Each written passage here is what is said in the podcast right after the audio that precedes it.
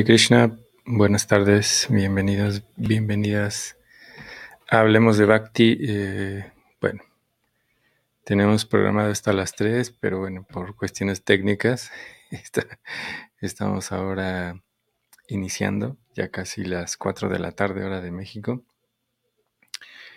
Y bueno, hoy eh, estamos eh, celebrando, próximamente estamos celebrando Hare Krishna, em, el 57 aniversario de ISKCON, o de la Sociedad Internacional para la Conciencia de Krishna, como Prabhupada le, le nombró a esta sociedad o a la sociedad que él, que él fundó desde 1966 él hizo esta institución, básicamente. Y bueno, eh, que ya en estos días, que a ver, creo que es el martes, ahorita lo voy a checar, por aquí tengo el calendario. El próximo martes, y el martes es cuando Prabhupada en Nueva York, el inaugura lo que es la Sociedad Internacional para la Conciencia de Krishna, que en realidad es una idea que no es solamente de, él, sino que viene en realidad desde Bhaktisiddhanta Saraswati Prabhupada, de Srila Bhaktisiddhanta Saraswati Prabhupada.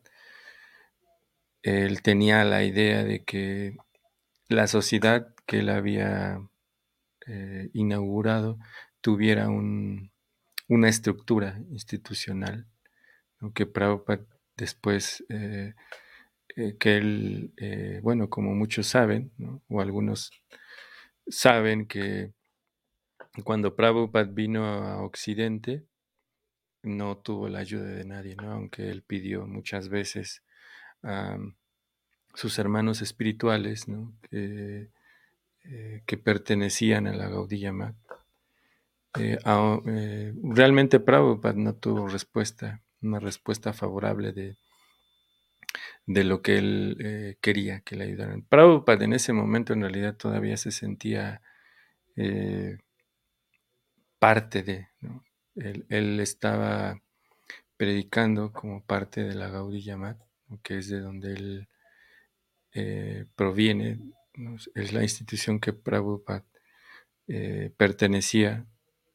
Entonces, en, 1965, eh, a la edad de 69 años, Srila Prabhupada llegó a Boston. Y en realidad, bueno, ya algunos conocen, ahorita vamos a ver, de hecho, un poco de, esto que, ocurría ya en Nueva York, en, la, eh, en, un local que básicamente eh, conservaron el nombre que se llamaba Regalos Incomparables. Prabhupada le dejó el mismo nombre. Porque, claro, entendiendo que eh, lo que Prabhupada estaba dando al mundo era algo pues, realmente incomparable. Ahí sí, sí era algo que, eh, eh, que realmente nadie había entregado al mundo.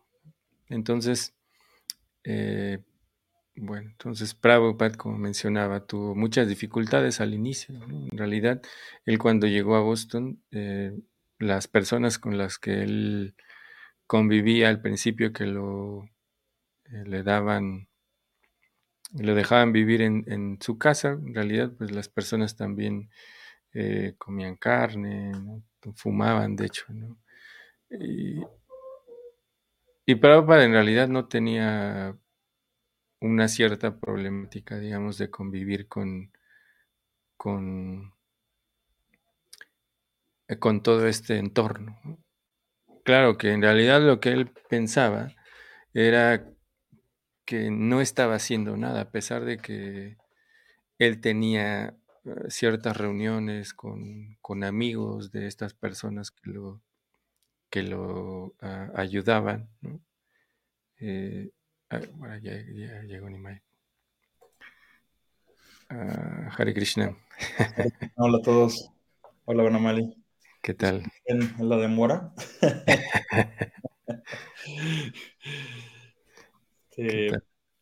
¿Cómo estás? Bien, bien, todo bien. ¿Tú qué tal con el calor? Bien, aquí, aquí ha estado lloviendo. Bien, bien, Sí, bien. sí, sí. Ah, Sí, qué gusto. Sí, Sí, sí. este, se me tuve un retraso con el tiempo. Bueno, aquí estamos por lo menos un, ratito. ¿En qué, ¿En qué estabas para sumarme? Pues, de hecho, también em- acabo de empezar. Estaba hablando sobre los orígenes de, de ISKCON, ¿no? Como Prabhupada en 1966, bueno, él, él tomó esta idea de inaugurar eh, la Sociedad Internacional para la Conciencia de Krishna, porque en realidad él todo lo que hacía eh, era en nombre de la institución de su maestro espiritual y bueno, la, negativa que recibió cuando pidió ayuda a sus hermanos espirituales, pues le, le, abrió como ese panorama de, de fundar su propia institución y básicamente era lo que estaba hablando, ¿no? Como Prabhupada también por, por una, porque era eh, pedido de su maestro espiritual que se formara un grupo en el cual, eh, o bueno, una institución que, que fuera eh, dirigida por un grupo de personas. Como, y por otro lado, como esta negativa, ¿no? De, que los hermanos espirituales de Prabhupada no, no, no le brindaron nada, ¿no? Ni, un apoyo, porque ellos estaban muy, muy ocupados en, en pelearse por, por el, uh, los lugares que habían quedado de la Gaudiya Mat. Entonces, básicamente eso estaba también mencionando sobre el hecho de que Prabhupada cuando llegó a, a Boston ¿no? con esta familia, él tenía este entorno donde comían carne y fumaban y todo eso, y que Prabhupada tal vez no tenía mucho conflicto en un sentido. ¿no? El conflicto, digamos, que, que, que, tenía era que no estaba haciendo mucho. Y Prabhupada siempre estaba buscando la manera de llegar a muchas personas. Él tenía, hasta donde he leído, él tenía ciertas reuniones donde, bueno, lo presentaba, ¿no? Con, con, eh, eh, con personas de, de, de, cierto nivel económico, porque eh, con los que llegó pues tenían muchas amistades, pero en realidad nadie se interesaba, lo veían más como, digamos, como alguien que venía de la India, ¿no? Como alguien que era curioso, ¿no? que, y que simplemente escuchaba, ¿no? Pero no pasaba mucho, así que Prabhupada tomó la decisión de irse de ese lugar, así, y eso es lo que estaba contando más o menos. Mm. Súper. Sí, pues, o sea, aparte de vio y que sí, tal vez el Prabhupada se sentaba ya a predicarles, ¿no? Y ellos estaban Mm. fumando ahí en la sala y él trataba así de compartirles, pero sí, realmente no le... Como bien dices, de hecho, en el Lilambrita, la palabra que utiliza Satsuru Maharaj, recuerdo que es que lo veían como una curiosidad hindú, Mm. ¿no? Decían, ah, miren, el, el señor mayor, ¿no? Este, que vino desde la India, ¿no? Y creo también ahí en, en Butler, Pensilvania, dio una Mm. charla en una, eh, creo que en una universidad también. Entonces, como que más o menos así conseguí espacios, pero sí, pues como comenta, realmente no, pues todavía no, lo, no lograba tener el impacto, ¿no? O sea, no, porque algo importante de la historia de Prabhupada, ¿no? No es así de que llegó a Nueva York y todo el mundo dijo, wow, increíble, un, un gurú Vaishnava de la India, ¿no? O sea, realmente él, pues al inicio sí tuvo que sobrepasar varios retos, ¿no? Uh -huh. Que yo, bueno, desde la perspectiva trascendental, ¿no? Prabhupada como devoto puro, pues justamente Krishna lo pone en, en esas dificultades eh, para mostrarnos, ¿no? Justamente cómo pues debemos confiar en Krishna, ¿no? Sin importar la circunstancia, uh -huh. la dificultad o el reto que, que se nos presente, ¿no? Este, pero es que crees que me, que me sume y, y, voy narrando después de esto. Sí, sí, sí. No, no, no, está bien, está bien. Si quieres, sí, o sea, tú continuar con ese hilo, está bien. Y yo y igual. no, igual. No, nos vamos sí, por, sí. por, pedacitos para cómo, Sí, cómo llega al punto que, que, funda ISCON. Entonces, sí, después de Butler, Pensilvania, y de, de, varios esfuerzos, y se dio cuenta, pues, de que sí, que realmente era como un suburbio muy familiar, y que realmente las personas, pues, no, no estaban muy interesados en, una práctica espiritual profunda o en la propuesta que, que Prabhupada tenía, ¿no? Entonces decide irse a Nueva York, ¿no? Que básicamente pues sabía que Nueva York era de las ciudades más importantes de Estados Unidos, y no es que la más importante. Entonces decide irse a Nueva York y ahí este, de hecho es curioso, porque es básicamente eso es lo que también tratamos de hacer los devotos, ¿no? De que vamos a centros de yoga y así. Más o menos Prabhupada, también hizo eso. El primer este, lugar que, que más o menos lo empezó a recibir fue con el doctor Mishra. Era un, este, pues un maestro de yoga que estaba en la línea del impersonalismo y pues, le gustaba que Prabhupada hiciera kirtans más que nada, ¿no?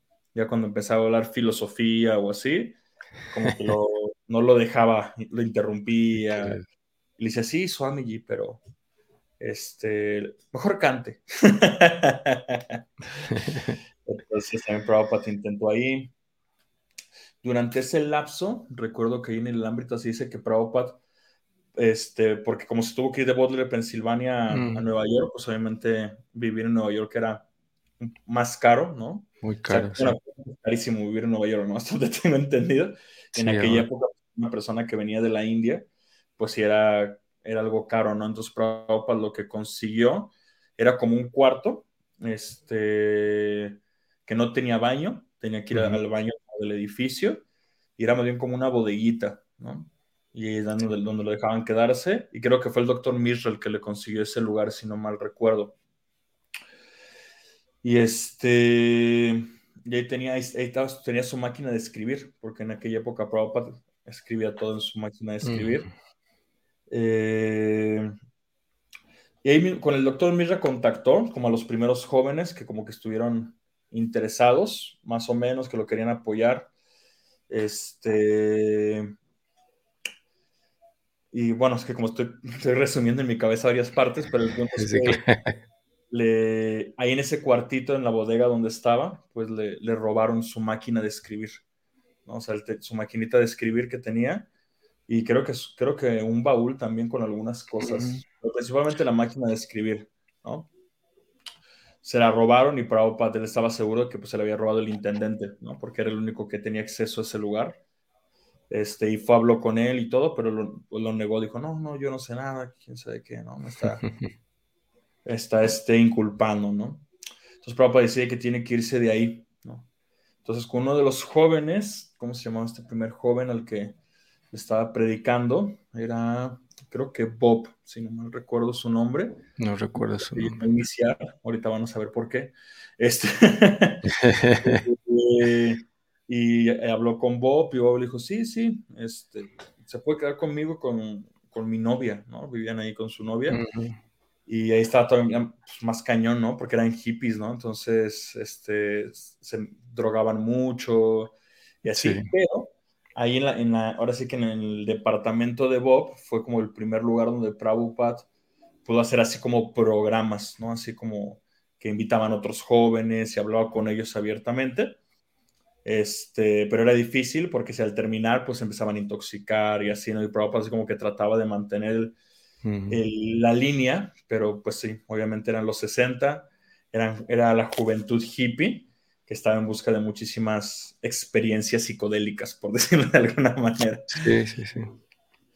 Eh, entonces, eh, ahí sí contactó a este, se me olvidó su nombre civil, pero, ay, ¿cómo? Es que para no spoilear, pero bueno, era Mukunda. Mukunda, ahí conoció a Mukunda y a su pareja, este, no sé si eran novios o esposos ya. Eh, y ya Prabhupada llegó a un punto que era intolerable, pues de que si estaba este Bob, el dueño del departamento, básicamente este, perdiendo la cabeza, ¿no? Por las drogas. Y, este, y empezó a gritarle, empezó a atacarlo violentamente a Prabhupada ahí en el departamento. Prabhupada se agarró sus cosas y literalmente salió corriendo por un callejón del Bowery, dice ahí Tatsuro Maharaj, esquivando vagabundos y todo en la noche, ¿no? Entonces la única persona que él, que él conocía que, que, le podía apoyar pues justamente era Mukunda. Ahorita me acuerdo de su nombre civil. este, y ya como que va a su casa, ¿no? Y, le explica lo que acaba de pasar. Y uh -huh. le pide que, que, por favor le, pues le ayude, ¿no? Que, que si se puede quedar con ellos momentáneamente, ¿no? Y ya Mukunda le dice que sí, que está bien que se queden con ellos pero la esposa de Mukunda no era tan favorable. Sentía que Prabhupada estaba cambiando mucho a Mukunda, porque pues sí se estaba haciendo devoto, se estaba empezando a cantar rondas, hizo vegetariano, ya no quería drogarse, ¿no? Como los otros hippies. Entonces su esposa así como que no, no era tan favorable con Prabhupada. Entonces, en, en, obviamente todos estos retos eh, a Prabhupada lo hacían pensar que pues tal vez debía regresarse a India, ¿no? O sea, que realmente uh -huh. predicarle predicar a los americanos pues era algo muy difícil, ¿no? O sea, estaba en un momento histórico un poquito complicado con toda la ola hippie. Este, y Prabhupada inclusive iba al puerto y preguntaba que cuándo salía el siguiente bote para la India. Y siempre le decía, no, sale en una semana, sale el viernes y así. Pero nunca compraba el boleto, ¿no? Solo preguntaba. Entonces, en una ocasión, y eso fue así como que lo que eh, pues dio el paso, así como a que es, eh, pues sí, es el primer paso para iniciar el movimiento, ¿no? El movimiento uh -huh. de, de Krishna en Estados Unidos. Y es de que es, encontró dos jóvenes, ¿no? Eran este. Ay, también se me olvidaron sus nombres civiles, pero eran Hayagriva y Kirtanananda, ¿no? sí. este, los encontró en la calle, literalmente. Se encontró a sí que sí su nombre civil, pero justo olvidé su nombre civil. Pero se Agriba y le dice, ah, usted es un, un gurú de la India, ¿no? Y Prabhupada le dice, sí, sí, sí. Sí, dice, yo, yo fui a la India a buscar un gurú, dice, pero encontré puros farsantes, ¿no? Entonces, este, Prabhupada le dijo, no, dice, pues, este, como tú no encontraste ningún gurú allá, dice, un gurú te vino a encontrar a ti, ¿no?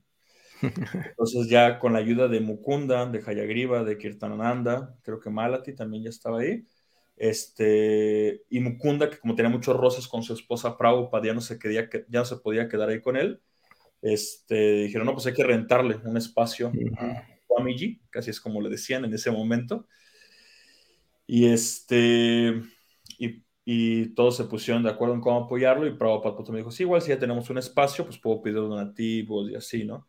Pero pues, para este punto yo he hecho un montón de cosas, ¿eh? Así, por ejemplo, acudió a los claro, hindúes de Nueva York, ¿no? Y no, vamos a abrir un templo, ¿no? Para Radha y Krishna aquí en Nueva York. Este... Y los hindúes así como, ah, sí, ¿no?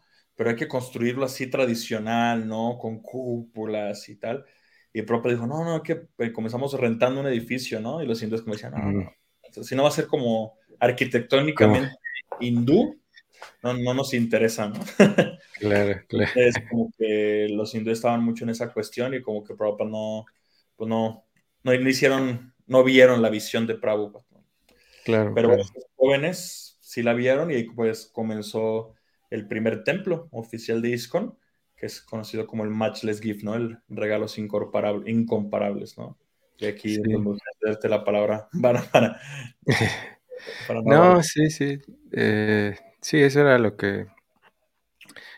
Eh, básicamente lo que... A dónde iba a llegar porque eh, tengo acá un, un video que pre presenta, de hecho, lo, uno de los, los primeros días donde están estos devotos eh, con Prabhupada. A ver, lo voy a... Aquí está. Aquí. Sí, lo voy a poner, lo voy a ir poniendo y ya vamos comentando, pero es interesante lo que mencionas, que era algo que, que también tenía este, en, eh, como un punto importante, es que Prabhupada, bueno, por, por un lado, tiene siempre la mentalidad de, de ir viendo las cosas que realmente funcionan. ¿no? Eh, y claro, él, él él de alguna manera tenía planeadas ciertas cosas, pero él va tomando la, las oportunidades que, que, Krishna le va mandando, ¿no? O sea, sí. realmente él, él, él, va acomodando todo de acuerdo a como, como Krishna se lo va presentando. y esto que tú mencionabas sobre, sobre cómo él tenía en su visión, Prabhupada, el que la conciencia de Krishna no fuera un movimiento solamente hindú, como muchos pretenden, ¿no? Hoy en día todavía hay esa confusión donde se eh, pretende presentar la conciencia de Krishna como, como un movimiento de la India. Y eso lógico que eh, es, importante en el sentido de la expansión que, que, hoy puede darse más en la sociedad internacional para la conciencia de Krishna. Y bueno, ahí, eh, como ahí en la banda que está aquí abajo, se escribe de esa manera porque muchos, aunque ya tenemos 10, 15, 20, 30, 40, 50 años, a veces no, no escribimos bien el nombre.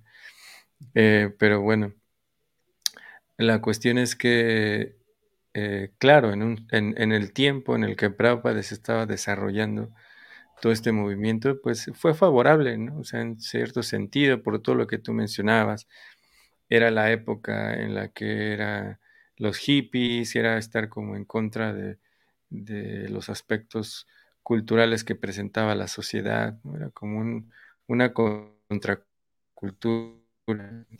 El hecho de verte diferente era parte de importante, digamos, de esa contracultura, ¿no? Y todo el mundo, lógico que siempre perseguimos, vernos de cierta manera o, de una manera diferente a la sociedad para, como por estar en contra de eso. Y bueno, en, un sentido, Prabhupada lo usó, pero lo que tú mencionabas sobre esta parte arquitectónica y la, la manera tradicional de las cosas de la India no era la idea de Prabhupada. Y entonces vamos a poner este, a ver el video.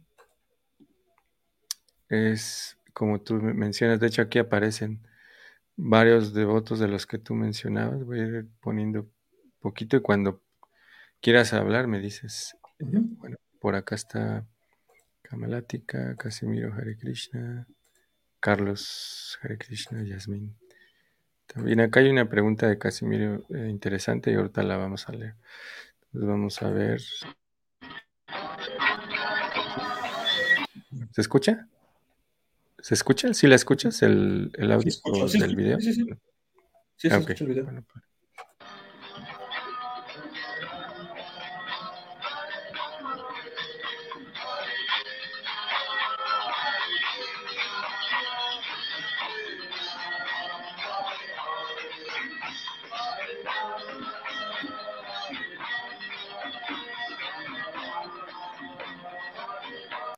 Ahí eso es interesante porque eh, todos están vestidos como cualquier otra persona, ¿no? En realidad, Prabhupada nunca les, les dijo que tenían que ponerse tal o cual cosa para pertenecer a su, a su grupo, ¿no?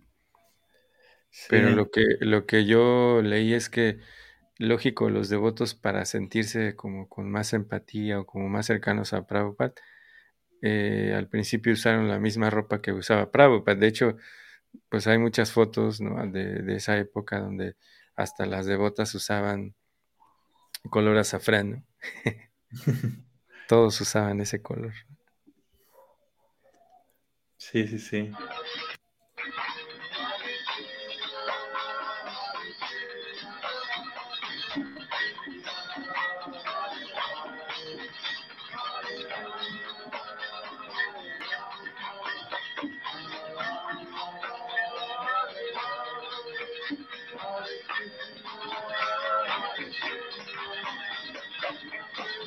Lo voy poniendo por partes para.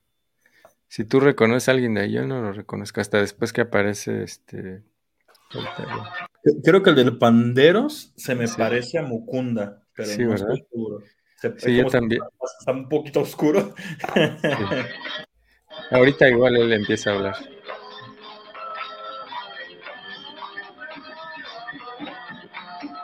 Ahí está el. De hecho, por ahí. Ah, mira, aquí aparece la fecha.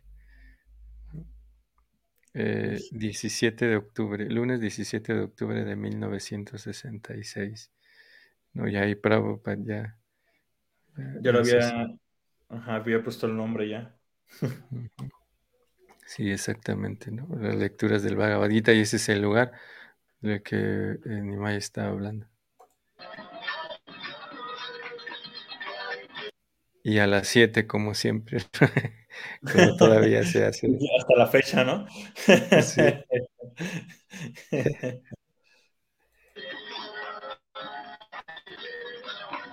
y ahí está el nombre, ¿no? Que bueno, ya muchos saben, ¿no? Que, que este eh, eh, cartel ya estaba ahí. Prabhupada simplemente dijo que lo, lo mantuvieran ahí, ¿no? Sí, sí, sí. I was wandering in the street and some of the boys saw me and gradually you came to me and uh, actually I did not try anything for developing this institution. Yo sé lo que Prabhupada dice, ¿no? Que él trató, pero en realidad los, las personas, o sea, los chicos eh, son los que empezaron con todo eso, ¿no? Y a- algo que yo también he escuchado de, de mucho y que, y que también creo que leí, que Prabhupada confiaba mucho en, en los, en, los, en, los, en los jóvenes, ¿no? En las personas que estaban cercanas a él. No era solo que él eh, les decía cómo hacer todo, sino que él confiaba mucho en ellos. Sí, de, de hecho, es muy- al inicio todas las ideas, este, digamos, todas las ideas principales de prédica eh, eran de, de los jóvenes, o sea, de, de los, los chicos. Pues sí, sí, eran unos jóvenes porque todos tenían 20 años, 21 Claro. años, este, que se acercaban y le decían, no, eh, hay que hacer esto y hay que hacer aquello, ¿no? Por ejemplo, ya cuando estaban bien establecidos ahí en Nueva York, este, creo que fue Brahmananda el que le dice, no, y quieres, tenemos que tener también un centro en San San Francisco, Francisco. Sí, sí, sí. que es el otro lugar donde está habiendo mucho movimiento cultural. Entonces, este es el siguiente lugar donde podemos tener mucho impacto, ¿no? Entonces, Prabhupada dijo, no, está bien. Y, y de hecho, creo que justamente Mukunda, este, eh, fue el que se, de hecho, fue con su esposa, que también ya estaba iniciada, pero ahorita ya no recuerdo su nombre. Este, fueron a San Francisco a abrir el centro de San Francisco y también empezaron a tener mucho éxito. Entonces, también, por ejemplo, la primera vez que hicieron Harinam, o sea, Prabhupada iba, o sea, Prabhupada, bueno, no, ¿cómo, fue? O sea, pero le dijeron, oiga, Prabhupada, ¿por qué no hacemos kirtan en el parque, no? o sea, vamos ahí muchas personas y vamos y hacemos kirtan. Y Prabhupada dijo, sí, sí, sí. Así es como lo hacía Chaitanya Mahaprabhu, ¿no? Salía a las calles a cantar, ¿no? Entonces, este...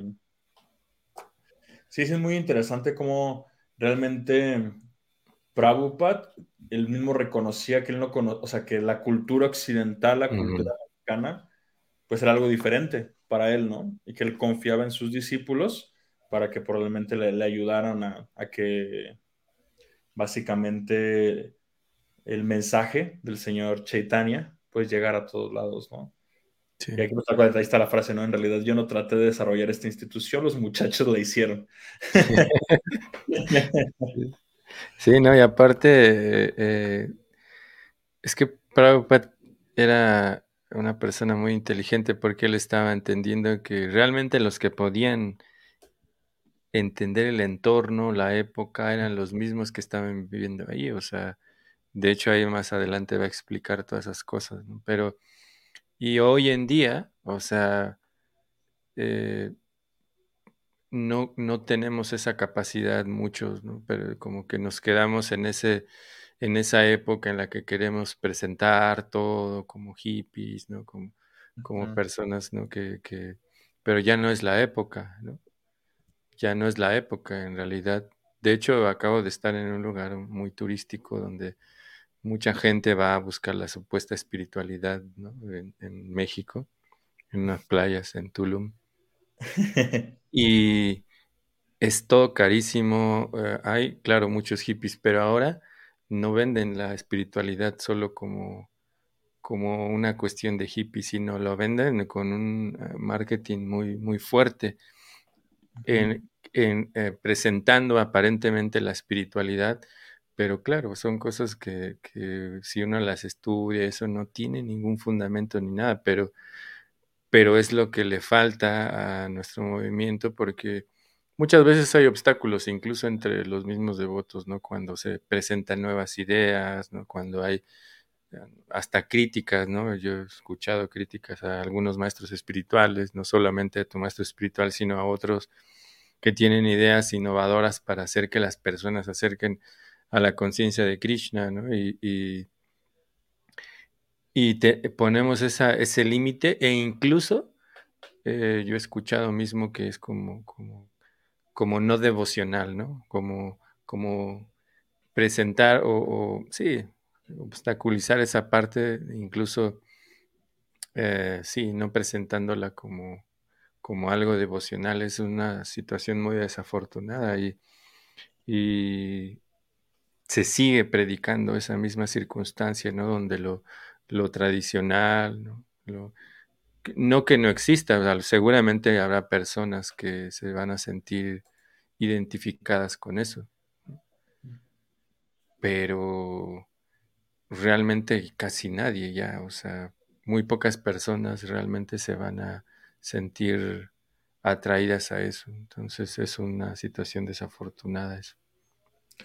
Sí, de hecho, pues como estamos hablando tal cual de la historia de, de ISCON, realmente conocer el inicio de cómo, con qué propósito y de qué manera Prabhupada, o sea, realmente estaba buscando que ISKCON pues fuera un movimiento espiritual que, que realmente estaba siempre buscando la manera de llegar a las personas, ¿no? De, no simplemente, porque a veces el, peligro de, solamente ser tradicionalista, ¿no?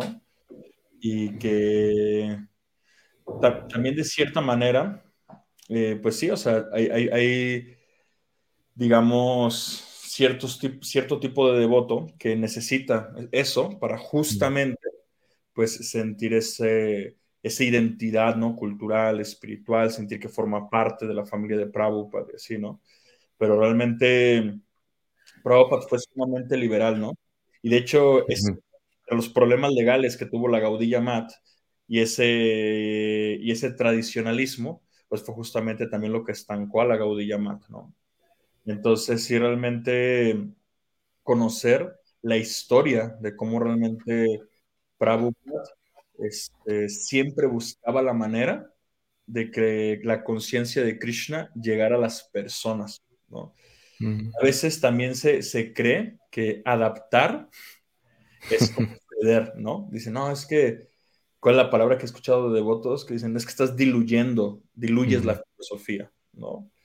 Entonces, pues yo pregunto, ¿no? ¿Qué, qué parte estamos diluyendo, ¿no? O sea, ¿qué, o sea, qué, qué principio fundamental, ¿no? o sea, porque realmente el principio de Yukta Vairagya, que Bhaktisiddhanta también fue súper criticado en su época por eso, ¿no? O sea, Bhaktisiddhanta, por ejemplo, se ponía un saco, ¿no? Cuando iba así con, los gobernadores y así, ¿no? ah, ¿cómo es posible que un sanyasi se ponga un saco, ¿no? Entonces, este... Pero sí, realmente el principio de Yukta Vairagya de entender que todo lo que se puede usar al, al beneficio del servicio de Krishna y el beneficio de la prédica, debemos aprender a utilizarlo, ¿no? Y, personalmente sí les comparto que es un reto, o sea, realmente no es así como decir, ah, sí, todo lo podemos adaptar y no, no, o sea, realmente uno tiene que ser como muy sincero y orarle a Krishna por inteligencia para que realmente nos permita, sí, de manera pura, de manera este, inalterada, es transmitir este, las enseñanzas de, de, de nuestros acharyas de Krishna y que al mismo tiempo, pues las personas pues lo, lo, consideren algo práctico, ¿no? Para la circunstancia en la que vivimos, ¿no? muy, muy interesante que justamente Bishmadev dice que una de las cualidades de las grandes almas es que se adapta a Desha Kala Vibaba, Desha Kala Vibaba, Desha es tiempo, Kala, eh, no, Desha es lugar, Kala es tiempo, y circunstancia es como... Patra. ¿Eh? De Shakalapatra. De Shakalapatra, perdón, sí. Y circunstancia, ¿no? Entonces, eh, si realmente tener esa capacidad eh, eh, es como uno de los pilares fundamentales. Mm. Si realmente queremos tener el impacto y que si somos francos, en los últimos años ISCON no ha tenido el impacto que tuvo cuando, pues, al inicio, ¿no? Todos los primeros años, la, la época, podemos decirle la época dorada de ISCON, en cierta manera. sí. Este, obviamente, todo tiene, tiene, sus pros y sus contras, ¿no? Eh, sin embargo, sí, volviendo a los orígenes de ISCON, yo creo que sí es muy importante recordar esa esencia del movimiento de Srila Prabhupada, ¿no? La Sociedad Internacional para la Conciencia de Krishna se busca que sea el, lugar o pues, la, la, casa en la que puede vivir el mundo entero, ¿no? eso significa pues, que cualquier persona que tenga un deseo sincero de avanzar espiritualmente, de servir a Krishna, etcétera, este, o sea, que por lo menos tenga esa, esa pizca, ¿no? De sinceridad. hay, que, apoyarlos en su proceso espiritual, ¿no? No, alejarlos, ¿no? Por ejemplo, una vez en una carta, Prabhupada estaba corrigiendo a uno de sus discípulos que era muy fanático, ¿no? Y era así como muy intenso con este, era que era presidente del templo algo así, y era muy intenso. Y este, y Prabhupada dijo que, que no debería romper el corazón de, sus, discípulos, ¿no? Dice, nos cuesta muchísimo trabajo que una persona se entregue a Krishna, Y tú al ser este, muy duro con ellos, los alejas de Krishna. Entonces mm. realmente Prabhupada era muy experto, muy, muy experto en que las personas pues se sintieran inspiradas a realmente entregar sus vidas a Krishna, ¿no? Mm. Entonces, bueno, más o menos este era como el punto que quería compartir respecto a esto de recordar los, los orígenes. sí, también tomando ese aspecto de los orígenes sobre cómo, por qué Prabhupada también eh, instituyó el movimiento, porque ahí en el Chaitanya Charitamrita, cuando está hablando de Advaita Acharya y la división que tuvieron su, sus seguidores, ¿no? y Prabhupada habla de la Gaudiya Mat, donde una fracción, donde los dos estaban peleando, dos fracciones estaban peleando por, por la institución básicamente y por el dinero y esas cosas. Mm. Y ahí él dice que en realidad ahí la Gaudiya Mat perdió su, su impacto como predicadores, como, mm. como personas que estaban dedicadas a la prédica, que era muy fuerte en ese entonces la Gaudí Yamat en ese sentido. Y yo siento también que eh, hoy se están peleando mucho por, por esas cosas, ¿no? Sobre, sobre las nuevas generaciones, las antiguas, y si lo que tú mencionabas, ¿no? De que muchas veces se habla de que, ah, eso sí es devocional, no es devocional, se está diluyendo, y hay muchos que están como muy metidos en eso, y pocos realmente están haciendo algo en pro de la prédica como tal, o sea, como no preocupándose por, por realmente demostrar o, ¿no? que lo que yo estoy haciendo es lo mejor. En realidad, eh, muchos están como muy enfrascados en refutar al otro, ¿no? Y, y, se, y pierden, o sea, se están perdiendo también en esa parte donde eh, realmente lo, lo importante, como tú mencionabas, no, no llegar a distorsionar las enseñanzas que Prabhupada nos dio. Porque para nosotros, incluso más allá de los acharyas, claro que los tomamos en cuenta porque es nuestra herencia y debemos de estudiarlo, pero más allá es que las cosas que Prabhupada nos dio son, son el aspecto primario, o sea, como lo que preguntaba Casimiro, que en realidad nuestros fundamentos principales son los cuatro principios. Eh, a él está preguntando si, si, los cuatro principios regulativos no existían y que se cantaban 64 rondas, que era eh, más diferente. No, Prabhupada siempre, eh, en realidad al principio él no hablaba acerca de eso. Es algo importante también, que es parte de lo que nosotros debemos de temer también tomar en cuenta. O sea, una persona que ya está eh, convencida de la filosofía, automáticamente eh, cuando lee los libros de Prabhupada aprende los principios regulativos. Nuestra nuestra forma más eh, eficaz de prédica no es como escudo no es, o como nuestra carta de presentación los principios regulativos, porque al principio Prabhupada nunca hizo eso. De hecho, hasta donde yo recuerdo, los primeros iniciados incluso no sabían que una, una noche anterior Prabhupada les dijo todo lo que implicaba la iniciación, y, una de esas cosas era seguir los principios regulativos. ¿no? Y Prabhupada no les hablaba de eso. él hablaba de cantar Hare Krishna, de, comer prasad, ¿no? Eh, y eso, ¿no? Prabhupada no, aunque sí estaba ahí en, digamos, en lo que Prabhupada predicaba, pero no era la bandera que Prabhupada presentaba. La bandera era disfrutar de la vida espiritual, cantar Hare Krishna, comer prasad, estar con otros devotos. Eso era el aspecto principal. Y lo de las 64 rondas, en realidad, Prabhupada, eso, eso viene de, de, de, la Gaudilla Mat, pero incluso muchos eh, ahora tomaron también esta parte que Prabhupada puso para todos los occidentales de cantar 16 rondas, en realidad, porque eh, los devotos no podían. De hecho, hasta donde sé también que hubo eh, como un, cierto eh, camino progresivo hasta llegar a las 16 rondas, ¿no? porque los devotos no podían cantar 64, 32 tampoco, entonces Prabhupada dijo menos de 16, no, y eso es lo que realmente es el fundamento de nuestra filosofía. Cuando alguien cambia eso, entonces ahí se está realmente diluyendo el, proceso, ¿no?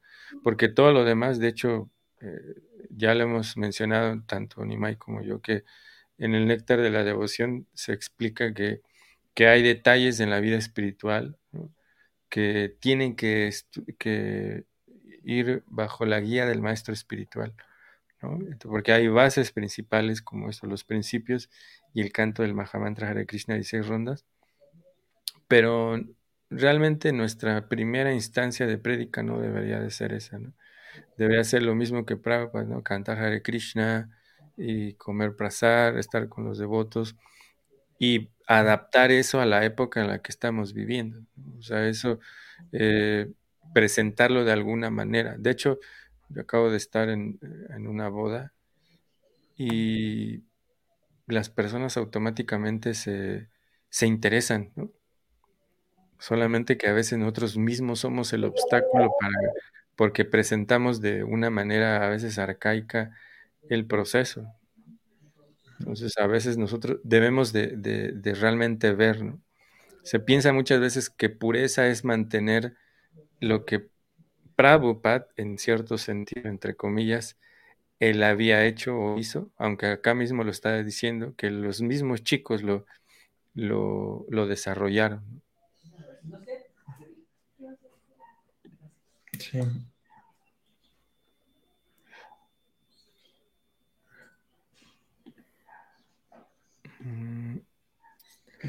de hecho, de esto que, que comentas, este.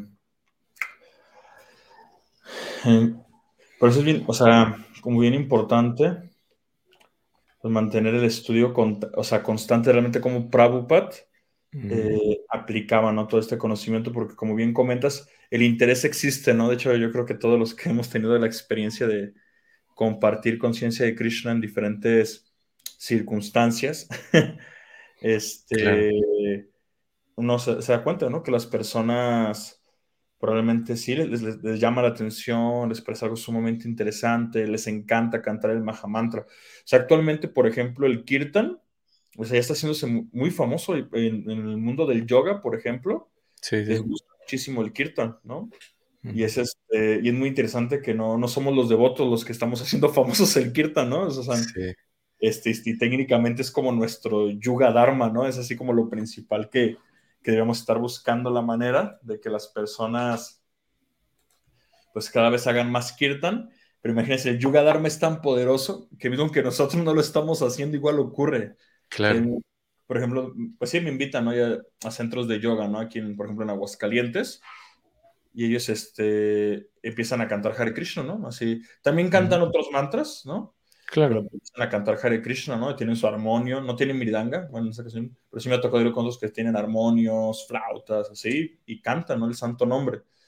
Entonces, este, una vez sí me, recuerdo que, que, me pasó eh, que una maestra de, de, yoga, así pues nos invitó a hacer kirtan, kirtan, y sí me dijo, no, la verdad es que, dice, ustedes son a veces demasiado ortodoxos, por eso la gente no se acerca con ustedes. Sí.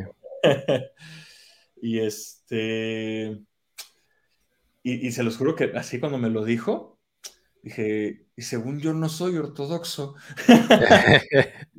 Exacto. o sea, cuando me lo dijo, no le dije eso, ¿no? Porque dije, según yo, dentro de, de como yo me percibo, digo, yo, yo no soy claro. de los. Imagínate. Entonces dije, pero no, o sea, si realmente, o sea, así como Prabhupada, como lo que estaban mencionando, Prabhupada le decía, vengan, canten Hare Krishna y tomen Prasad, ¿no? O sea, realmente esa era la estrategia de Prabhupada. Él confiaba en que el santo nombre va a cambiar el corazón de las personas, ¿no? Sí. Y, y a veces sí, pues, no sé, no, no quiero sonar así como muy autocrítico, pero a veces pues sí nos falta, ¿no? Como esa confianza, ¿saben qué? O sea, como que queremos desde el día uno, así de, no, ya, este, de, deja, bueno, ya actualmente esa prédica casi no existe, ¿no? Pero sí como que puede llegar a ser común que se predique de manera ortodoxa, ¿no? Que las personas, uh -huh. en lugar de sentirse inspiradas a practicar más conciencia de Krishna, lo vean como algo muy difícil para su vida. Entonces, eh, si realmente, pues Prabhupada obviamente siendo un devoto puro, trascendental, él realmente sabía lo que la gente necesita, ¿no? Y la gente eh, lo que necesita es, como dice Krishna en el Gita, encontrar un gusto superior, espiritual, y eso es lo que naturalmente hace que, que empiezan a dejar los gustos materiales. Eso es lo que Prabhupada hacía con sus discípulos, ¿no?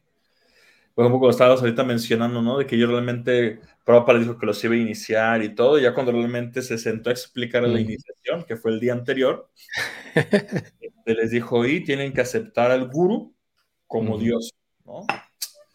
Entonces, sí, los, los, sus primeros discípulos sí se sacaron de onda, ¿no? Porque Prabhupada les había dicho que una de las principales características de un gurú falso es que se cree que es Dios, ¿no? -huh. En la época de Prabhupada había varios de esos.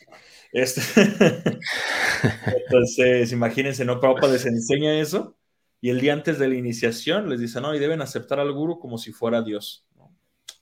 Entonces, sí se quedaron todos así como bien sacados de onda de, no, pero si nos había enseñado completamente lo contrario, ¿no? ahora, ahora cómo resulta que sí es al revés, que, que sí, sí, sí debemos considerarlo Dios, ¿no?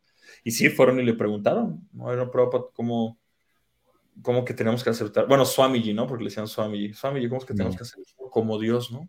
Si usted nos había dicho que los que se creen Dios son unos farsantes, ¿no?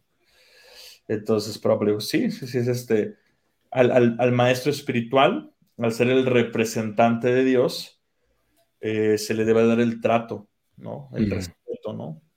Eh, la adoración inclusive, porque justamente pues está representando al Señor Supremo aquí en la tierra, pero no es el Señor Supremo, ¿no? O sea, sí, eso es muy importante entender esa diferencia, ¿no? Entonces ya cuando Prabhupada les explicó esto, y inclusive el ejemplo de del representante del gobierno, ¿no? Si, si llega el representante del presidente, pues se le trata con mucho respeto y así, porque representa al presidente, pero no es el presidente, ¿no?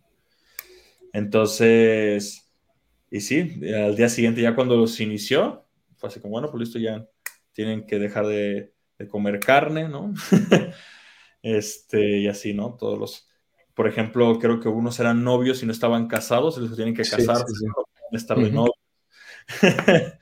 Era, creo que, ah, pues sí, Ma Malati y, no. Creo que todos, ¿eh? Pues varios, ¿no? Varios, ¿no? Sí, sí, sí. Los, los inició y los casó, ¿no? Porque dijo que no podía uh -huh. iniciar si no estaban casados. sí, sí. Pero. Ay, sí recuerdo ahorita un pasatiempo de Prabhupada con Alan Gisberg. Al, al, ¿sí es Alan o Allen? Con, Allen, creo que Allen, sí, Allen. Allen Gisberg. -huh. y que le está diciendo, no, es que Swami y usted, le dice también, le dice, usted es muy ortodoxo, ¿no? Los jóvenes no se van a acercar a usted, ¿no? Y Prabhupada le contesta, no, dice, yo no soy nada ortodoxo. claro. con mis hermanos espirituales, dice, por ejemplo, aquí nosotros aceptamos a que las mujeres se queden en el ashram, ¿no? Eso en la India es impensable, que hombres y mujeres estén en el ashram, eso no nunca ocurre en la India, ¿no? Y le empieza a dar ejemplos de cómo él fue, pues, súper, este, pues podemos decir, liberal, ¿no? De hecho, a veces dice que un brahmana siempre es liberal para entregar conocimiento, ¿no? Entonces, eh, estos, estos eh, como primeros pasos, podemos decirlo, el, el registro histórico, la historia, la historia de los orígenes de ISKCON, pues es que sí realmente nos da para reflexionar muchísimo y replantearnos realmente de cómo podemos servir a la misión de Prabhupada, ¿no? O sea, porque a fin de cuentas, pues si realmente queremos que ISKCON cumple el objetivo de lo que Prabhupada quería, pues debemos realmente conocer justamente las raíces de ese ISKCON que fundó, que fundó Prabhupada, ¿no? Por ejemplo, el, el día que estaban haciendo el registro, estuvieron pensando varios nombres, ¿no? Los nombres era la Sociedad Internacional para la Conciencia de Dios, ¿no? Una persona, alguien lo comentó, ¿no? Y este, y dijo, no, es que para que sea más abierto de cualquier persona, de cualquier religión, ¿no? Porque Prabhupada lo que quería es que justamente en ISKCON, pues cualquier persona, sin importar su religión, pudiera practicar bhakti, pudiera practicar conciencia de Krishna. Entonces, este, ahí por ejemplo, Prabhupada dijo, no, o sea, realmente la palabra Dios es como muy abstracta y lo que nosotros queremos es que la gente pues recuerde a Krishna, ¿no? Entonces el nombre de Krishna pues tiene que estar en nuestro, en el nombre de nuestra organización, Y algo muy interesante de Prabhupada es que, o sea, sí, todos sabemos que es nuestro fundador Acharya y él es la autoridad máxima en nuestra sociedad, y al mismo tiempo, cuando él estaba presente físicamente en este planeta, él había circunstancias en las que él marcaba su autoridad cuando consideraba que era necesario, ¿sabes qué? Se, se, están volando la barda. Y había momentos en los que él decía, yo soy un miembro más de ISCON. ¿No? Sea, ISCON somos todos y yo, yo soy un miembro más de ISCON. ¿no? Y eso era muy interesante porque justamente quería que sus discípulos tomaran responsabilidad, ¿no? que no, simplemente le cedieran toda la responsabilidad a él, sino que realmente sus discípulos tomaran la responsabilidad. Muchas decisiones en, en ISKCON, o sea, realmente Prabhupada este, siempre consultaba a sus discípulos y después pues formó el GBC, ¿no? Y mismo con el GBC tomaba decisiones, ¿no? Como les digo, no, no, no quiero mostrar que Prabhupada siempre era así como, ah, listo, a ver, vamos a decidir esto, ¿qué opinan todos? Y no, había circunstancias en las que Prabhupada decía, vamos a hacer esto y vamos a hacer esto. Claro, claro. Entonces es muy interesante esas dos facetas de Prabhupada, ¿no? Justamente tanto para mostrarnos su humildad como para mostrarnos su, su visión, ¿no? A nivel organizacional. Sí, sí, eh, es muy, muy claro y a veces eso tampoco no, no se, no se ve ya, ¿no? En, en algunas personas, ¿no? No quieren todo. Sí, es, es muy extraño muchas ocasiones donde nosotros mismos somos el obstáculo. Tomando ese punto, ¿no? Como el... hay muchas cosas que a veces nos obstaculizamos nosotros mismos, ¿no? Como el hecho de que de, de cómo uno presenta el movimiento, cómo cómo te ves, ¿no? De hecho, em, hay muchas cosas que, recientemente he estado escuchando y eh, eh, leyendo. De esto que tú mencionas, que, o sea, es tan poderoso lo que Prabhupada dejó, que incluso personas que no pertenecen a ISKCON están haciendo las cosas que Prabhupada quería que ocurrieran. Sí. O sea, y, ellos no se presentan como ISCON porque muchas veces ni saben que es ISCON, pero, o sea, una amiga que, bueno, una, sí, amiga que es eh, muy, es, es, vegana y de estas personas que predican bien duro el veganismo, y ella conoce a los devotos, y les gusta a los devotos. Eh, no se considera devota, pero ella está promoviendo lo que Prabhupada, una de las cosas que Prabhupada quería que ocurriera, el veganismo. Y, hay muchas personas que se han hecho veganas por los libros de Prabhupada. Y hay muchas personas que están ahora que estuve en este lugar, que en Cancún, en hace, no sé, la última vez. Bueno, sí he ido varias ocasiones, pero esta última vez fue como más explorar, ¿no? Todo como el, antes no había restaurantes vegetarianos y ahorita hay restaurantes veganos, o sea, y la gente está promoviendo todo eso, o sea, y, está ocurriendo. Eh, escuelas de yoga, pues más, ¿no? O sea, ahí mismo el kirtan, o sea, todas esas cosas están eh, automáticamente ocurriendo.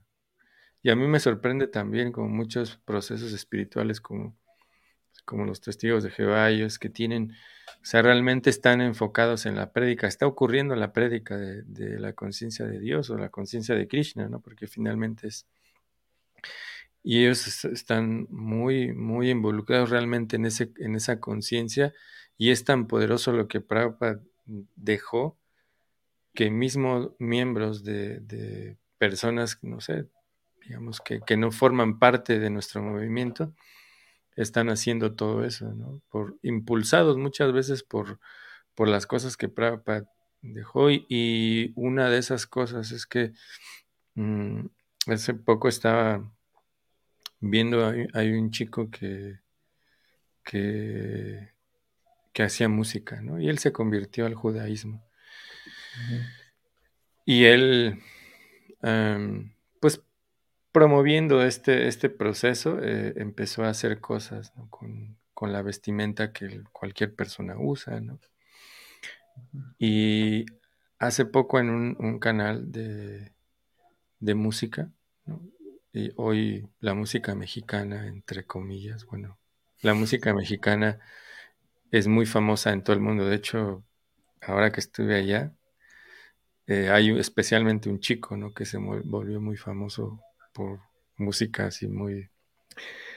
Pero a mí me sorprendió algo que, que realmente eso es, esto lo están diciendo para los devotos, porque... Y también me hizo reflexionar a mí, porque esta persona decía, ¿por qué antes? O sea, la, música mexicana siempre ha sido muy apreciada en todos los lugares y es muy buena, ¿no? De hecho, la persona hacía comparaciones de la música mexicana que no era nada fácil. O sea, realmente nadie, o sea, él hablaba acerca de que alguien podía hacer reggaetón en otro lugar o podía hacer un tipo de música especial, pero realmente la música mexicana nadie la puede igualar porque es, tiene cosas que solo los mexicanos pueden hacer, ¿no? Dice, pero ¿por qué no había tenido esa, esa, expansión tan grande? hasta que los que presentaban esa música se vestían como todo el mundo, ¿no? O sea, porque realmente nadie se identificaba con una vestimenta de charro o algo así, ¿no? O, una, mm, sino que, o con sombrero y esas cosas. Entonces, dijo, cuando, eh, lo que hicieron estos chicos es desprenderse de esa parte de, donde las personas no se sienten identificadas.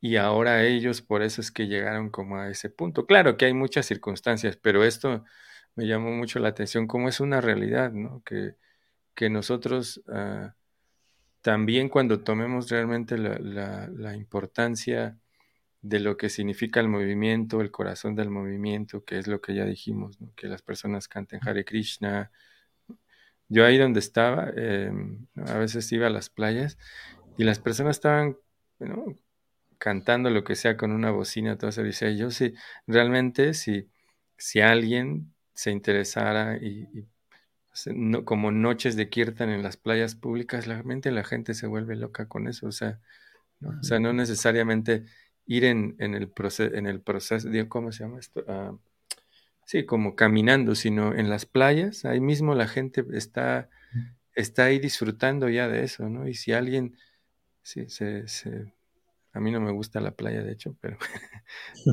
no puedo pasar mucho tiempo ahí. Pero si a alguien realmente le gusta y eso, puede hacer en esos lugares, o sea, kirtan y eso es automáticamente eso triunfa porque ya las personas están buscando eso. nos falta un poco de, esa visión también del mundo actual, ¿no? no tratando de diluir la filosofía ni nada, pero cómo presentar las cosas. Y aunque Prabhupada eso desde un principio siempre lo ha dicho, ¿no? Siempre lo ha dicho y parece que eso se nos olvida.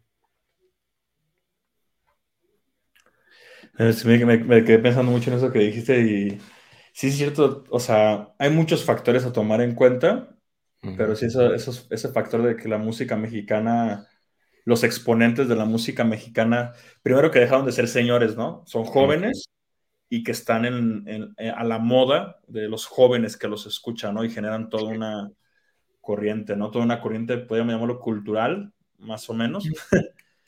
es muy interesante, ¿no? Entonces Sí, con eso que estabas cerrando ahorita, o sea, realmente sí, eh, así como Prabhupada en ese momento con sus discípulos a los orígenes, o sea, ellos buscaban la manera de que la mayor cantidad de personas escucharan el Mahamantra. Ese, ese así, ¿cómo vamos a hacer para que el Mahamantra llegue a la mayor cantidad de personas? ¿no? Hay pues un kirtan en cada playa, estaría buenísimo. es este, eh, Dira. Ah, Dira. Saludos. Saludos, Dira. este. Y me, hiciste recordar una vez, hubo un en San Francisco, justamente la primera vez que Prabhupada fue a San Francisco, un evento, un concierto enorme, y no me acuerdo qué grupo se iba a presentar de aquella época, este, que era un grupo así como de los principales de la contracultura hippie, y tal cual iba a ser así un concierto inmenso. Este, y un devoto le dijo a Prabhupada, no, Prabhupada, podemos encontrar la manera de hacer un arreglo para que usted suba y haga un kirtan en el, eh, en el concierto, ¿no? Y otro devoto le dijo, no, Prabhupada, pero la gente va a estar drogada, ni le va a prestar atención, y así como que le empezó a poner muchos, como muchos contras, ¿no?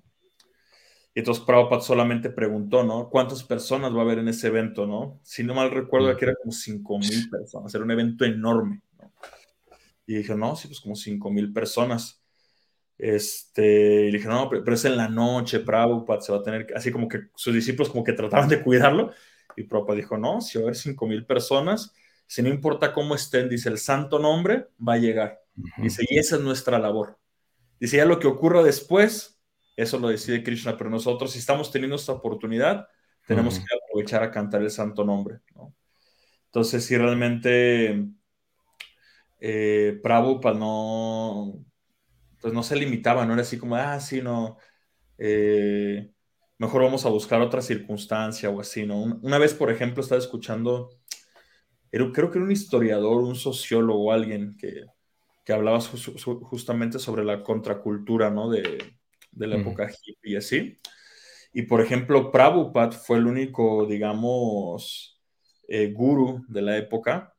Bueno, fue único en la mayoría de sentidos, este, pero en un sentido histórico y social. Fue el único que no, no llegó a predicar o, trató de convencer a la gente con mucho dinero, ¿no? No voy a decir nombres, pero no, no quiero que suene así como un ataque ni nada, pero muchos grupos de esa época, por lo que iban es que le predicaban a la gente con dinero y, y a los famosos y esto y aquello, ¿no? Y Prabhupada no, Prabhupada llegó y predicó hacia donde tuviera que llevarles famosos, no famosos, los Beatles, los hippies, todo mundo, a todo mundo, este, cómo hacer que, que llegara el santo nombre, ¿no? Que llegara el Mahamantra, ¿no? Y bueno, va, a sonar un poquito repetitivo, pero justamente porque pues Prabhupada tenía esa certeza de que el santo nombre era lo que cambiaba el corazón de las personas. ¿no? Entonces, este... Sí, sí, yo a veces le eh, personalmente trato de orar a Krishna, ¿no? De, realmente tener esa sinceridad, esa confianza, ¿no? De que, que, las personas con solamente escuchar el santo nombre van a poder realmente experimentar un gusto superior que les haga encontrar ¿no? ese, ese sendero espiritual que tanto están buscando. Sí. Sí, básicamente es que como, lo mismo otra vez, ¿no? Va a ocurrir, ¿no? Porque como lo hemos estado viendo, va a ocurrir, pero ya depende de nosotros si queremos ser parte de eso. O sea, si queremos formar parte de o ser un obstáculo de... Exactamente. Sí, porque la profecía ya está. O sea, el señor Chaitanya, él se va a encargar de que el santo nombre llegue a cada pueblo y aldea. ¿no? Pues ya nada más unos minutitos más, vemos el... Con esto. Y bueno, pónganos también ahí sus comentarios y preguntas. Y... Porque bueno, lo que estamos diciendo, como ya habíamos dicho, no representa ningún, ninguna institución ni nada. Nosotros somos también practicantes, ¿no? Y, eh, pero también eh, puede haber personas que no estén eh, a favor de lo que estamos diciendo y eso es una realidad, ¿no? O sea, es, es algo que tal vez que, que Nima y yo compartimos en, muchos sentidos, ¿no? Como esa visión y seguramente que hay personas, muchas personas que no van a estar de acuerdo pero el no estar de acuerdo no, nosotros tampoco implica que no respetemos eh, eh, la forma en que otros están haciendo las cosas, ¿no? O sea, como, no sé, sobre las cosas que hacen otros maestros espirituales que dan resultados, o sea, pero también hay que, hay que no solamente seguir una línea, sino que hay que ser como personas que están escuchando un diálogo de, de un empresario y él decía que hay que llegar por todas partes a las personas y nosotros también debemos de ser así. O sea, no solamente limitarnos al que haya saniasis o que tengamos brahmacharis que estén predicando, sino nosotros mismos, que somos parte de, del movimiento. O sea, no necesitamos tener un título, no necesitamos este, que alguien, ¿no? O sea, lógico que alguien nos debe de sí de más o menos guiar por dónde ir, ¿no? Porque es muy importante. De hecho, eso es parte de nuestro proceso. Por eso uno tiene un maestro espiritual. Pero no debe de haber límite en cuanto a cómo presentar la conciencia de Krishna, ¿no? Como en el caso de Casimiro, yo he visto que en sus espectáculos que él hace, él presenta la conciencia de Krishna en una manera tal vez que él, que él solo sabe hacer, ¿no? Y eso es conciencia de Krishna.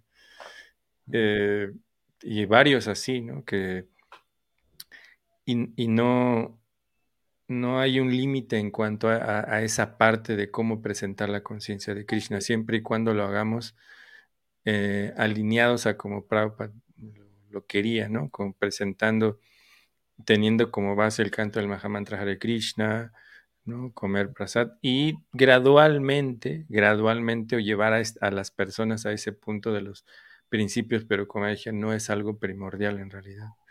Vamos a, a seguir viendo acá. They're all educated, they're not fools. Mr. Howard is MA. He's also BA. And he's doctor, PhD. So they're all educated.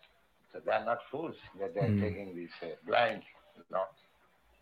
Most of my students, they were under the spell of this LSD. but uh, they are given that everything. simply on this party and some tools. Y ahí hay algo importante, o sea, a pesar de que eran hippies, eran personas preparadas, ¿no? O sea, Prabhupada siempre estuvo en pro de que las personas fuéramos este, preparadas en, la educación. O sea, tal vez habrá personas que, que no lleguen hasta ser, tener un doctorado, pero sí es importante eh, la educación.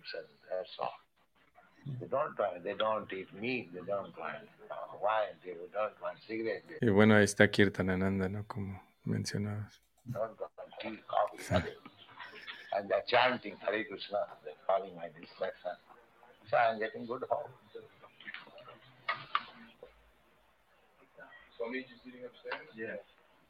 Meal is composed of rice and this the soup which we call dal, and a combination of vegetables and the chapati, which is made out of whole wheat.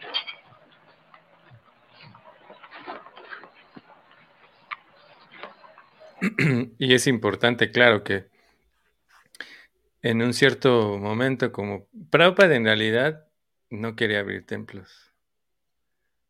O sea, en un sentido como primordial sino que quería abrir estos centros ¿no? y que, que, las personas fueran y aprendieran, pero por las circunstancias que ya platicaste también sobre que la mayoría de los chicos pues no tenían como un, eh, ¿cómo decirlo? Como una cierta regularidad también en asistir a los programas. Entonces Prabhupada los llevó al lugar, va a vivir con él.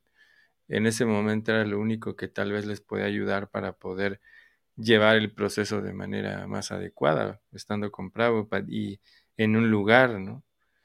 Pero no es algo que, que Prabhupada tal vez quiso, o sea, sino que se fueron dando las circunstancias de esa manera. Y ahí nosotros podemos ver cómo ya está ese, ese punto en el que Prabhupada ya les estaba enseñando y eso, pero, pero e incluso no vemos ahí, ¿no? Como esta parte que inmediatamente les, les ponía cierta ropa, ¿no? O tales cosas, sino que les estaba enseñando a cambiar sus hábitos más que su lo, lo externo, la, lo interno.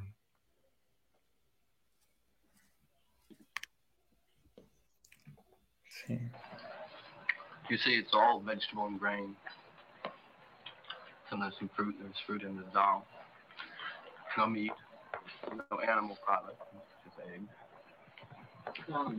This is because uh, in the Gita, Krishna has told us what he wants us to eat, namely fresh fruits and grains, not animal products. And so uh, we have a very delicious meal here. It's very cheap. Uh, it goes a long way. It's quite easy to prepare. And we have a lot of fun. But essentially, these are foods that are prescribed uh, according to Orthodox uh, uh, Vaishnavite uh, uh, hmm. Discipline. You know? So uh, these foods are prescribed, but we don't necessarily prescribe them for everybody. The main thing is no meat, fish, and eggs. no, no meat, fish, and eggs. Why not? Well, Sí, viste lo que dijo, ¿no? Como que el hecho de que, o sea, esos platos tradicionalmente se presentaban dentro de la cultura Vaishnava antigua, pero no es algo que todo el mundo debería de comer, o sea, hasta ellos ya entendían esa parte, ¿no? O sea, que, o sea, no necesariamente, o sea, la idea es solo, como decía, simplemente no consumir alimentos que Krishna no estuviera aceptando, ¿no? O sea, y nosotros a veces todavía tenemos también esa parte de que, ah, tiene que ser hindú, o ¿no? realmente es algo que, que no, no, o sea, que ya mismo ellos entendían, ¿no? Desde un principio. Sí, sí, sí. A ver, vamos a adelantarle un poquito más, a ver qué. Mm. Do you feel any different from you? Uh, Do you work? Yeah, we don't work. Yeah. It's just kind of like, but you you meet here every day, so. Well, I'm, I'm devoting all my time here, so I work here all day. Uh, money has to come in also. Some of us work regular jobs and devote most of our money here, mm-hmm. if not all. Do you feel any different from two? Uh, I feel very good. And uh, closer to God. What introduced you to a friend of mine told me about Love Celebration at Tompkins Square Park, which was last Thursday, or Thursday before last. And uh, I had been, I knew I had been seeking a guru for a while. So Krishna sent me there, and I was there. And uh, after meeting some of the initiates, I knew that, that, that the Swami really had to be into something. So I came the very next morning, mm-hmm. and I've been here since then. I came here. ¿Quieres comentar algo? Mm. me, quedé pensando en cómo se unían súper rápido, ¿no? O sea, porque él dice que, o sea, hace una semana fue al Festival del Amor, que así le llamaban al Harinam, que hacían en el Times Square. este, y que después, dice que fue el jueves pasado o antepasado, pero imagínense, en dos semanas y ya, y justamente es el Shakti de Prabhupada, ¿no? Y él mismo lo dice, ¿no? Que cuando conoció a los iniciados, dijo, el guru tiene que, pues lo traducen como metido en algo, pero se refiere como que realmente O sea, que él vio algo en Prabhupada, ¿no? Y realmente sí, pues todos los, los discípulos de Prabhupada normalmente concuerdan en eso, ¿no? Cuando tú conocías a Prabhupada era algo como muy impactante. O sea, realmente su, su potencia espiritual era muy evidente. Y pues eso fue lo que hizo que todas esas personas al inicio y durante los 12 años que estuvo predicando Prabhupada por el mundo, y la idea es que hasta la fecha, que Prabhupada nos inspira, ¿no? Justamente con esa potencia espiritual, ¿no? A entregarnos a Krishna. Entonces, este, sí, eso me... Siempre, siempre personalmente, obviamente, los que no tuvimos la oportunidad de conocer a Prabhupada en su forma física y que lo conocemos a través de sus instrucciones, este, a mí personalmente siempre me queda esa curiosidad, ¿no? Como hubiera sido conocer a Prabhupada directamente personalmente, ¿no? Aunque Prabhupada siempre hacía énfasis que eran más importantes sus instrucciones que, que, su, que su asociación física. más importante que eso es que lean mis libros y que sigan mis instrucciones, ¿no? Entonces, pero sí, eso es lo que podría comentar. Y creo, creo que ese es Brahmananda. No, no es Brahmananda, es este. Por eso me figuro alguien, creo que es este se me figuró alguien en su cara, se me figuró, no sé si es Brahmananda, mm. Gargamuni, algunos también de los, de los primeros. Sí, sí. Bueno, pues ya estamos, ya llevamos una hora, así que pues yo creo que dejamos acá, pues recordando que e, este año se cumplen 57 años de, de que Prabhupada instituyó eh, ISKCON, y bueno, ahí también hay, varias cosas que, como tú mencionabas, el, primer Ratayatra se, se, hizo en el 68. Del 66 al 68 se establecieron los templos de Los Ángeles, Nueva York, San Francisco, también creo que Montreal. Mm, y se hicieron los primeros, el primer Ratayatra también en, eh, del 71 al 73. Ahí fue cuando empezaron eh, a abrir, de hecho en México fue eh, también uno de los templos que se abrió. Entonces, también en el 70, ¿no? Ahí donde Prabhupada empezó a construir esta parte del GBC para que hubiese una un seguimiento de las cosas que él estaba dejando y que también ellos aprendieran a tomar decisiones. Y bueno, Prabhupada en el 72, eh, espero no equivocarme, pero en el 72 eh, inauguró el, lo que hoy conocemos como el Bhaktivedanta Book Trust. Él sube la editorial que él es, la, la, pone aparte en un sentido como un, un programa independiente o una, sí, como un proyecto independiente de ISCON, porque el, BBT o el Bhaktivedanta Book Trust es, se dedica exclusivamente a, a realizar todas las cosas que Prabhupada dejó en sus libros y así, ¿no? Diferentes cosas que, que este, fue haciendo en el, bueno, muchísimas cosas que hasta hoy tenemos todavía, ¿no? Eh, así que es, muy importante también entender todas las cosas que Prabhupada dejó. Y hay eh, siete, siete cosas que Prabhupada dejó para que ISKCON tuviera como un reglamento, digamos. Y bueno, ahí, ahí, están también para que nosotros podamos estudiarlas. En algún momento tal vez hacemos un programa, aunque también los devotos de Argentina, ¿cómo se llaman? Eh, ahora eh, olvidé el nombre del podcast que ellos tienen. Eh, ah, la Liga de Devotos, me acordé porque fue la el primer grupo de devotos que Prabhupada habría incluso cuando él estaba todavía en la India. Entonces ellos han hablado de, estos siete propósitos de ISKCON, pero igual nosotros podemos hablar en algún momento acerca de eso. ¿Algo que quieras decir para despedirnos de ahí? No, pues yo creo que sí, como dice este, acá Yasmin, una segunda parte, porque por ejemplo toda esta cuestión de por qué Prabhupada decide fundar el BBT y aparte como una organización aparte de ISKCON, es también todo un tema muy interesante, ¿no? De que le preocupaba a Prabhupada, ¿no? Entonces, este, sí, podríamos inclusive entrar más a detalle de la biografía de, o sea, de cómo se, estos 12 años y todo lo que Prabhupada pues fue haciendo históricamente eh, para estructurar lo que hoy conocemos como ISKCON, ¿no? Entonces, este, pues muchísimas gracias a todos. Banamali, un gusto poder compartir. Un gusto que no llegue tan tarde.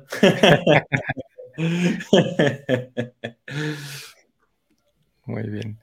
Bueno, pues muchas gracias a, todos. Entonces nos vemos la próxima semana. Eh, que la semana anterior, como andábamos muy atareados todos, entonces nos dieron chance de que transmitiéramos este la, charla con Grupo Satswami, pero bueno, ya nos vemos la próxima semana por acá en Hablemos de Bhakti. Muchas gracias, gracias a todos. Bueno, por acá todos los que estaban, ¿no? Eh, Kamalática, Casimiro este, Yasmín, Carlos, este, bueno, por ahí también estaba Dira. Gracias, Dira, por acá pronto te vamos a tener de nuevo. Gokula Chandra. Eh, muchas gracias a todos. Y nos vemos la próxima semana, Hare Krishna. Hare Krishna. Gracias a todos.